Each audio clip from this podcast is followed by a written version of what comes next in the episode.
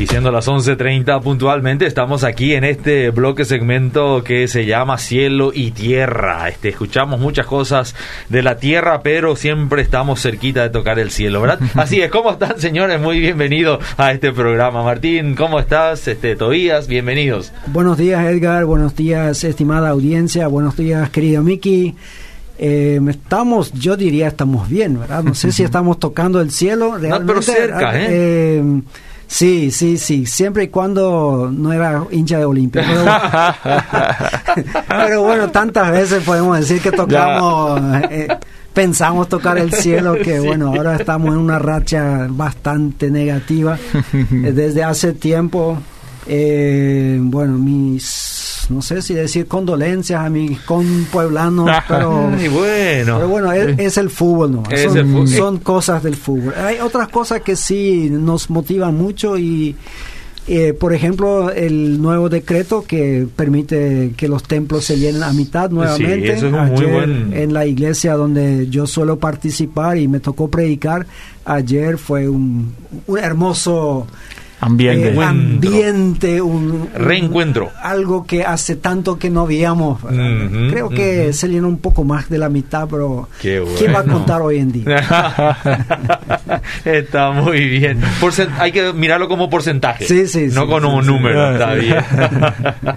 y bueno, pero para consuelo tuyo, Martín, siempre es importante que alguien esté abajo para que otro pueda estar arriba. Así que necesitamos siempre a alguien ahí abajo. Así que hoy el apoyo nos dan quizás los olimpistas pero yo sé que también eso no es por mucho tiempo, ¿eh? No, va a salir de eso, va a salir. Menos mal que el promedio un poco nos, protege, Porque hay otros que estarían más desesperados estar en esa posición. Exactamente, no, eso tenés toda la razón, ¿viste? No todo está este, tan mal, ¿no?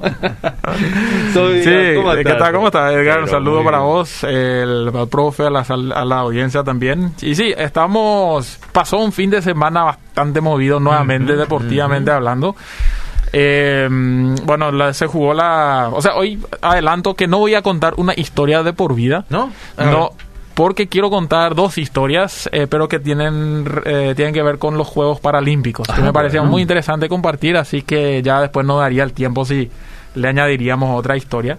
Eh, pero, bueno, resumiendo quizá un poquito lo que ya adelantó el profe de los resultados de la eh, de, la, de esta, la última fecha de la Copa de Primera. Eh, bueno, como dijo, Olimpia estuvo perdió 1 a 0. Eh, esta es su séptima eh, derrota. exactamente. Pero es que el árbitro podría haber cortado un minuto antes el partido o algo así. ¿Cómo, así 90 más 3? y bueno, lo que podría ser su primer punto después de siete mm. partidos, bueno, no pudo ser. Mm. sigue en el fondo de la tabla. y aparte parece que en cada partido tenemos uno o dos expulsados. También, también, Increíble, increíble. Sí, no, bueno, dejo lamentarme, adelante todavía. está yendo bastante mal eh, a Olimpia. Y Cerro, ¿qué pensó después de, la, de saber el resultado de su archirrival que ahora sí le iba a mostrar cómo se ganaba? También perdió, también, no, eh, mismo en casa. Eh, perdiendo 2 a 0 ante Nacional, que es su vecino. Así que Nacional jugó muy buen partido, le ganó y se llevó los tres puntos ante Cerro Porteño. Libertad le goleó a Luqueño, Luqueño que vino de ganarle a Olimpia, ahora perdió 5 a 0 ante Libertad. Y bueno, algún castigo tenía que haber. Y sí, de la justicia ahí eh, que, vino para Luqueño. Y eh, Guaraní hizo lo mismo con River. 5 eh, a 1 le ganó. Un, una cosa interesante que pasó en el partido de River. Celso Alchito Ayala le propuso matrimonio a su a su pareja. En pleno, o sea, con la televisión y todos sus jugadores fueron partícipes que atajaron los carteles en donde decía Lili, casate conmigo, así que captó eso las cámaras eh, captaron, así que él le propuso matrimonio ahí en, la cancha justo antes del partido. Bueno, después recibió una goleada de 5 a 1, pero... Pero, él, ella dijo que sí. Ella dijo que sí, ah, habría que ver si hubiera sido la misma respuesta del pueblo. Entonces el partido ya... Pero fue algo, algo interesante ahí. Bueno, el Mundial de Fútbol Playa que estuvimos hablando la vez pasada, Paraguay le ganó a Estados Unidos aquella vez. Sí. 9 a 2, pero no le alcanzó, no se clasificó y finalmente la anfitriona Rusia eh, salió campeón. Salió campeón. este fin de semana, así que Rusia, el nuevo monarca del fútbol playa. Mm.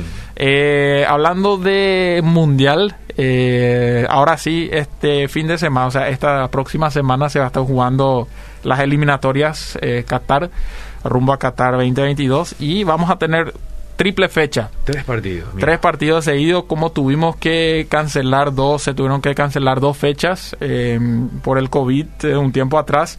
Ahora se tiene que recuperar y se van a jugar tres eh, partidos. Ahora, eso sí trae consigo otros problemas porque hay clubes que no le soltaron a sus jugadores mm. para los seleccionados sudamericanos porque después al volver tienen que tener tantos días de cuarentena eh, es un tiempo más largo que normalmente los clubes le dejan ir a, los seleccionados. Entonces dijeron no, no se van. Es el caso de Miguel Almirón, que por eso no le vamos a tener eh, con la albirroja. Y hay otros también, Edinson Cavani de, de Uruguay, eh, especialmente los que están jugando en Inglaterra. Así que una pena eso, eh, y vamos a ver que cómo, cómo actúa la FIFA en cuanto a eso, ¿verdad? Eh, pero bueno, los, los partidos que Paraguay va a jugar son este jueves a las 17 horas, o sea, a las 5 cuando todavía se, eh, estamos trabajando, ¿verdad? es el partido Ecuador-Paraguay. después la, la otra fecha juega contra Colombia, pero ya de local. Y el tercero, que va a ser el jueves próximo, el 9 de septiembre, va a ser contra Venezuela acá en el Defensores también. Quizás el partido interesante va a ser Brasil-Argentina, eh, que se va a jugar el domingo 5 de septiembre. Así que va a ser un partido interesante después de haber perdido la final contra Argentina. Eh, va a haber ese deseo de venganza, de, revancha claro, esa revancha que van a querer y Argentina que va a querer seguir eh, encima de, Brasil. Así que va a ser un partido interesante. Van a ser fechas interesantes. Así que vamos a ver qué, nos traen este combo de las eliminatorias Qatar, o sea, rumbo a Qatar 2022. Y bueno, se están jugando, eh, desarrollando los eh, Juegos Paralímpicos. Cierto. Sí, es, animo a todos los oyentes de ver esos juegos. Ahora están en vivo en estos días, así que pueden entrar en YouTube poner Juegos Paralímpicos y ver un poquito, es muy interesante cómo hacen eh, sus, demostraciones y también la capacidad que tienen a pesar de tener deficiencias corporales o otras eh, eh, discapacidades es muy interesante. Hmm. Y se dio lo histórico para Paraguay. Por primera vez le tuvimos un atleta paralímpico eh, compitiendo en los Juegos Paralímpicos, ¿verdad? Y eso fue Rodrigo Hermosa. Él salió primero en su hit, le llaman, que son el tipo las tandas, o sea, en grupos. Las tandas previas. Claro, las tandas previas, eh, a él le tocó con dos más, o sea, fue un grupo de tres nomás. Eh, él salió primero estableció la marca nacional, o sea, el récord nacional. ¿En qué deporte tuviste? En natación, perdón, en natación de 50 metros estilo libre, ¿verdad? O sea, eh, pero no le alcanzó, o sea, terminó en el puesto 22, pero eh, es algo, o sea, por, por lo menos él estuvo ahí, ¿verdad? Eh, Rodrigo Hermosa y ahora vamos a ver cómo le va a la otra paratleta que es Melissa Tilner. Te pregunto antes que pases a esa, este Rodrigo, ¿cuál es su capacidad especial? Él, le falta un brazo. Un brazo, Sí, para mí que le falta un brazo, entonces le está nadando con, eh, con un brazo nada más. Todo, un, todo, nadar, ¿eh? Nadar, exactamente. y hacer eso en 29 segundos eh, 50 metros. sí, es, admirable. Significativo. Tiene 18 años, o sea, es joven, eh, son sus primeros juegos y esperemos que esta experiencia le ayuden a, eh, ganar experiencia y, seguir en los próximos, ¿verdad? en, en, París. Ojalá que se clasifique. Y Melissa Tilner, que es la no vidente, o sea, la, nuestra corredora eh, que, está, que no puede ver que es ciega ella va a correr este miércoles, el 1 de septiembre a las 6.36 horas de la hora paraguaya. Así que los que quieran ver, es bastante exacto el horario que se está manejando. Así que las seis y media prácticamente se va a estar demostrando, se va a estar corriendo Melissa Tilner. Y quiero contar dos historias justamente en cuanto a los Juegos Paralímpicos, dos curiosidades, pero también que son historias. Y está el del jugador más alto en toda la historia del deporte profesional y del único tenista que yo conozco por lo menos que juega tenis de mesa sin brazos. Mm. Así que el primero, el, el jugador más alto de la historia de los mundiales, o sea, del, del deporte profesional, porque estos jugadores y deportistas, por más que están en los Juegos Paralímpicos, son considerados profesionales. Profesionales. Claro. Entonces, eh, Morteza Mehrat, eh, el nombre es bastante complicado, pero él es iraní y él mide 2 metros 46. No puede ser. 2 metros 46 centímetros le pasa mucho más que tres cabezas a sus compañeros y él juega volei sentado, voleibol sentado. Es una disciplina que, que es adaptado del volei normal con todas las reglas, pero se juega sentado, justamente para las personas que tienen discapacidad en las piernas, piernas. O, o- o alguna eh, debilidad que no pueden. Entonces, toditos están sentados, las, di- las dimensiones son un poquito diferentes. La red está a un metro quince por ahí. Y bueno, ahora este señor de 33 años que mide 2 metros 46, obviamente, eh, saca ventaja en eso, ¿verdad? Me imagino que sí. ¿eh? Pero su historia es muy interesante de cómo él llegó ahí, ¿verdad? Él, eh, bueno, él eh, sufre de acromegalia, se llama la enfermedad, que es que el cuerpo produce hor- hormonas de crecimiento en demasiado, o sea, demasiado rápido crecen eh, todo, las manos, los brazos, los pies, la cabeza. Y bueno, eso llegó a de que él ya a los 15 años ya medía un, metro noventa. Y obviamente eh, sus compañeros y toditos se, se burlaban de él. Y a eso se sumó, porque en sí eso no es una discapacidad, pero a eso se sumó que a los 15 años él tiene un accidente en bicicleta que frena el crecimiento de una de las piernas. Mm. Y la otra pierna sí seguía creciendo. Hoy por hoy él tiene una, un, o sea, una, Una prótesis, seguramente, No, no es prótesis, pero una pierna tiene 15 centímetros menos que la otra. Así que, eh, aparte de ser muy grande, tiene mucha dificultad de caminar. Entonces, eso sí le habilita a jugar en los, o sea, a competir de manera paralímpica, ¿verdad? Entonces, en una de esas, eh, él entra en, una, en un programa de televisión que le entrevistan, al- hacen un reportaje en Irán de- del hombre más grande, más alto de- del país de Irán. Esa entrevista, ese reportaje, ve el entrenador de la, eh, de la selección de, de fútbol, de volei sentado, y él se contacta con él y le dice, yo quiero tenerte para nos, con nosotros en la selección. Hmm. Entonces, Irán es muy bueno justamente es, eh, en, en esta disciplina. Él se va en Río y gana la medalla de oro. Entonces, él dice en una, en una entrevista que él dio, dice, antes de empezar a jugar al voleibol sentado, la gente me miraba con la boca abierta. Pero después de unirme al deporte y ganar una medalla de oro en los Juegos Paralímpicos, la gente ahora está feliz de conocerme y tomarse selfies. Mm. Es decir, cómo el deporte cambió su su vida. vida. Eh, también Cruel de- él sufría de depresión antes de, de eso. La otra historia eh, rápidamente es de Ibrahim Hamatou. Él es egipcio. A los 10 años él tiene un accidente de tren. Se le cortan los dos brazos. Mm. Eh, no sé exactamente cómo pasó, pero de un accidente él pierde los dos brazos. Y un amigo le, le lleva a jugar tenis, ¿verdad? En un club y empiezan a jugar tenis. Y en una de esos, ese amigo se enojó con él y le dice, vos nunca vas a jugar tenis. Mm. Esa frase le dice que hasta ahora él le motivó y le sigue motivando. Y él con su boca está teniendo la raqueta de, de tenis de mesa.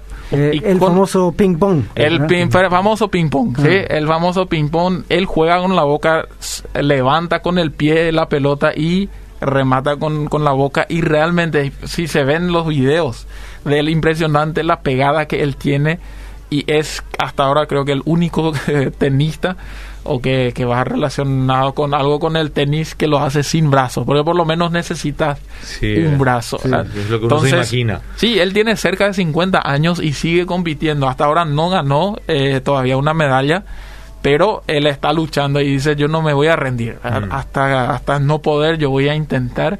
Y es muy interesante, muy lindo de ver cómo historias como esas eh, salen a luz en unos Juegos eh, Paralímpicos como estos. Pero bueno, profe, con eso yo ya eh, te dejo eh, para desarrollar y ver un poco el por qué el partido se juega en dos tiempos. Bueno, muchas gracias Tobías, siempre muy interesantes las historias que nos estás trayendo.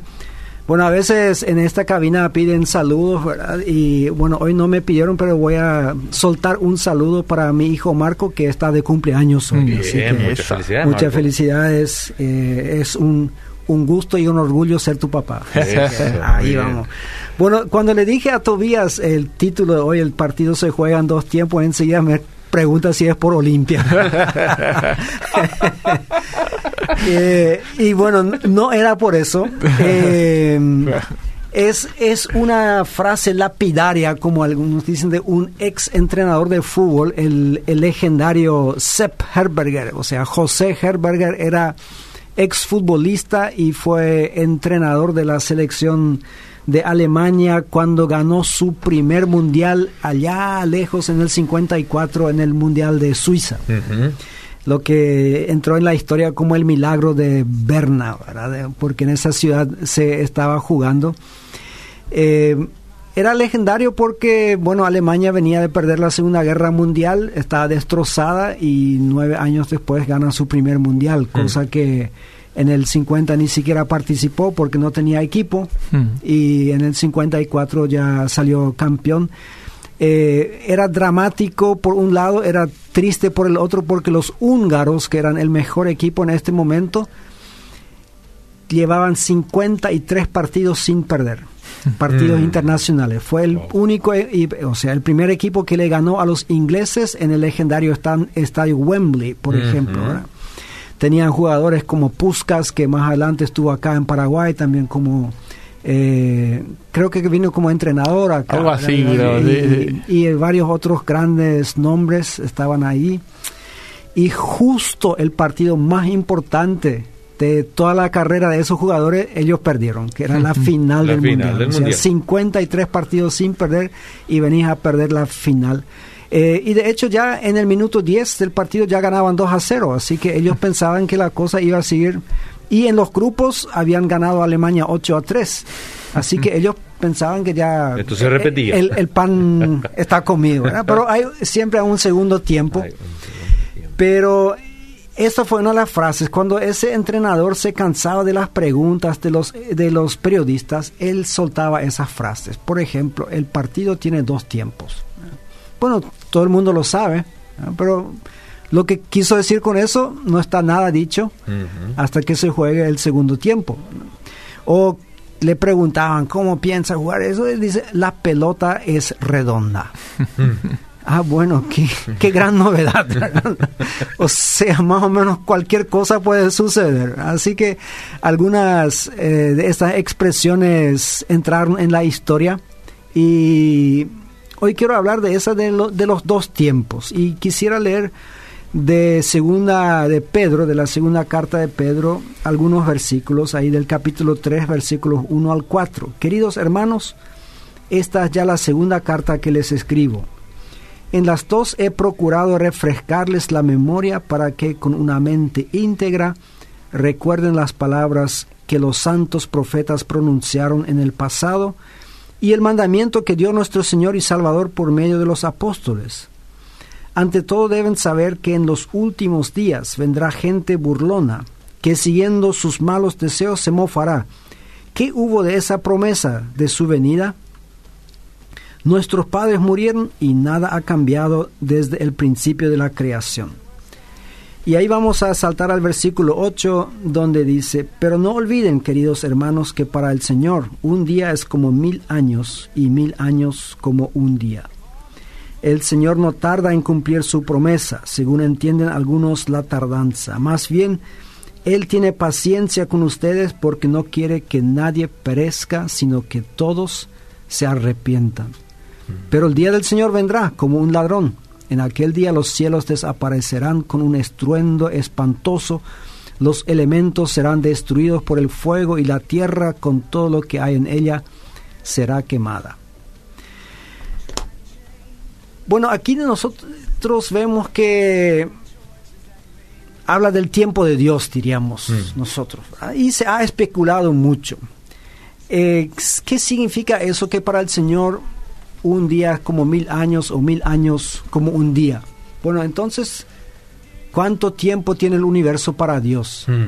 Hay algunas personas que usan este, este pasaje para explicar la creación. Dicen, bueno, si ahí dice que en cada día, en un día fue creado eso, en el otro fue creado eso, probablemente eso significa mil años de ahí. Aunque los israelitas, o sea, el pueblo de Israel, los judíos, tienen una historia, o sea, cuentan los años desde la creación siguiendo la genealogía que nosotros tenemos en la Biblia que va hasta Adán. Pero obviamente esto presupone que esta genealogía está intacta, o sea, que no haya huecos ahí, cosa que difícilmente eh, sucede, porque antes normalmente se dejaba algunos antepasados, especialmente los menos gloriosos, uno dejaba afuera. Y eso estaba permitido. Así que, pero bueno, hay, entonces ellos están, creo que ahora están por los 6.500 y algo de años que, que según el calendario judío tiene la tierra y la humanidad en la tierra. Obviamente los evolucionistas no están de acuerdo con eso, que le añaden millones o miles millones de años a todo eso. Bueno, este texto probablemente no se refiere a la creación, sino se refiere al hecho de que Dios está fuera del tiempo. Mm. Cuando está todo ese debate de la creación y hay algunos que afirman tajantemente, bueno, Dios creó el mundo en seis días de 24 horas cada uno, hay que recordarles también que recién en el tercer día fue creado el sol y la luna, o sea, estos elementos que marcan el tiempo. Antes de eso no estaban. Pero yo he escuchado una ilustración que me ayudó bastante. Me dice, bueno, es como en una parada militar. No sé si en Paraguay hace rato que no tenemos eso. Los desfiles. los desfiles. Los famosos desfiles. Sí. Imagínate que vos estás parado detrás de, digamos, em, de una ventana, estás mirando por ahí y lo único que ves es siempre lo que pasa, ¿verdad? Y quizás ah, inclinándote un poco puedes ver unos metros más allá o algunos allá, ¿verdad? Esto es el ser humano en su tiempo. Pero Dios es como aquel que está sentado en el helicóptero de arriba. ahí está el equipo de filmación. Él ve dónde empieza, él ve dónde termina, él sabe lo que va a pasar frente a tus ojos. Ahora él sabe lo que va a pasar frente a tus ojos en 15 minutos o en una hora, ¿sí? Porque él ve todo el desfile. Y a mí me ayudó mucho verle a Dios de esta manera. Dios no está dentro de nuestro tiempo. Él no está, por sobre todas las cosas, no está limitado por nuestro tiempo.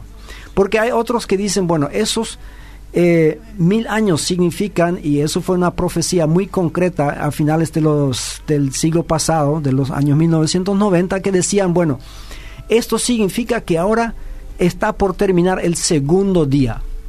y como Jesús resucitó al principio del tercer día, significa que en el 2000 va a regresar Jesús a lo sumo en el 2004 o 2005, pero más que eso no va a tardar. Bueno, estamos en el 2021. eh, Jesús todavía no regresó, pero acá dice expresamente el por qué no regresó y creo que a eso se refiere. Dice, es paciente para con nosotros, no queriendo que ninguno perezca, sino que todos procedan al arrepentimiento. Entonces, en mi imaginación, ya les he dicho varias veces que a mí me gusta imaginarme las cosas. Yo lo veo así en la historia del mundo, que antes el Antiguo Testamento fue el primer tiempo. que, y más o menos eran dos mil años por lo menos desde Abraham hasta que vino Jesús, porque estos son los años, como se suele decir, históricos. Ahí se puede medir. Antes de Abraham está un poco más incierto cuántos años pasaron desde Adán hasta Abraham. Después de Jesús, cuando Jesús vino, estuvo en la tierra, caminó, ministró, murió, resucitó, se fue al cielo, ahí empezó, empezó el segundo tiempo. Y hasta me imagino como que Dios está juntando a los jugadores ahí después del primer tiempo y dice, bueno, hermanos, muchachos, esto hasta ahora no funcionó como yo quise, vamos a implementar un nuevo plan. Y ahí estamos en el segundo tiempo. Y ahora está como dando estos minutos adicionales. adicionales. Ah, Como que, bueno, todavía no se salvaron suficientes personas. Yo quiero que más gente se arrepiente. Yo quiero que mi cielo esté lleno. Yo, vamos a darle un- unos minutos más. Eh, bueno, como esos árbitros que eh, a nosotros nos parecía siempre que cuando juegan los equipos grandes y no están logrando lo que el resultado que necesitan, que como que le dan un poco más eh, de gracia. Pero hay un estudio hasta científico que se hizo en España que realmente demuestra que es así.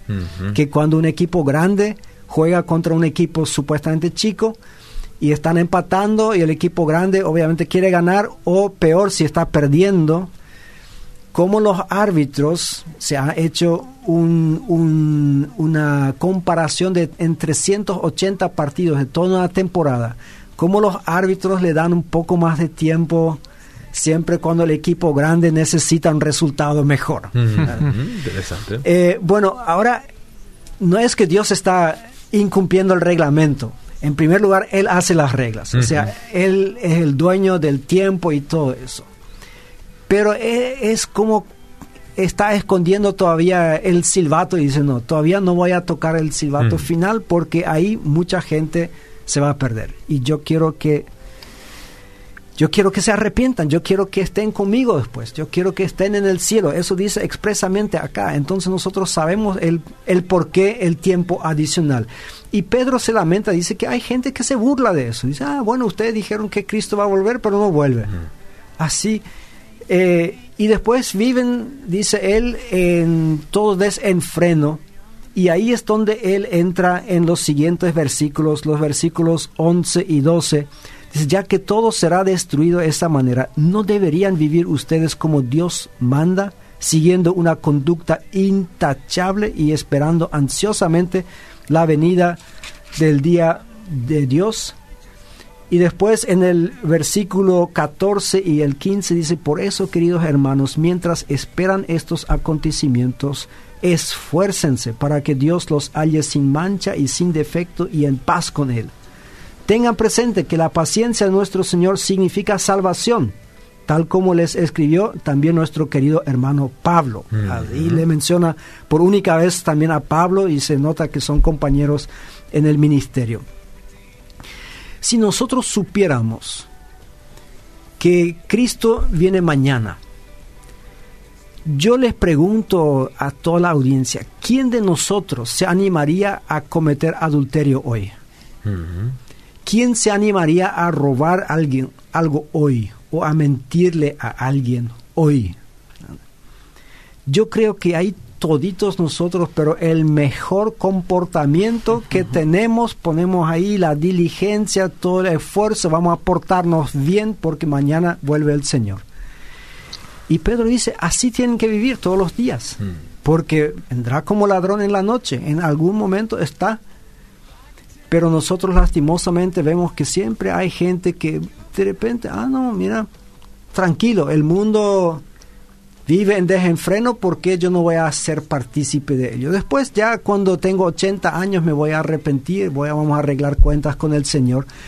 El tema es que nadie sabe si uno va a llegar a los 80 años. Exacto. Eh, nadie de nosotros sabe siquiera si va a terminar la semana aquí en, en esta tierra. Esto no es ninguna amenaza, no es ninguna profecía, Totalmente. es simplemente un hecho estadístico, ¿verdad? de que nosotros la- lo más seguro del ser humano o de la vida es que en algún momento termina.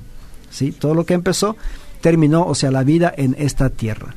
Entonces, la paciencia de Dios es para salvación y no para que el ser humano siga en pecado. Y aquí especialmente la exhortación de Pedro, guardaos de no caer de la firmeza arrastrados por los errores de otros. Dicen, ah, va a haber otros que te dicen, bueno, el Señor tarda en regresar, mientras tanto vamos a, bebamos y comamos, ¿verdad? Y todo eso. Y al final dice en el versículo 18 que en todo ese tiempo debemos aprovecharlo para crecer en la gracia y en el conocimiento. Eh, podríamos hacer toda una reflexión sobre eso porque normalmente pensamos que la gracia es algo que nosotros recibimos y mucha gente no entiende, bueno, ¿cómo puedo crecer en la gracia. Y hay todo un estudio de, discipulado que se llama, así, Creciendo en Gracia. Muy buen estudio. Y crecer en el conocimiento. Y yo creo que en eso estamos, por lo menos aquí, desde esta radio, todos los días se nos ofrece conocimiento, conocimiento de la Biblia, conocimiento sobre otras áreas de la vida y esforcémonos todos juntos para seguir creciendo en gracia y crecer en el conocimiento de nuestro Dios. Excelente, muy buena reflexión y este remachamos el segundo tiempo con alargue y todo también termina. Así es, sí. Seguimos.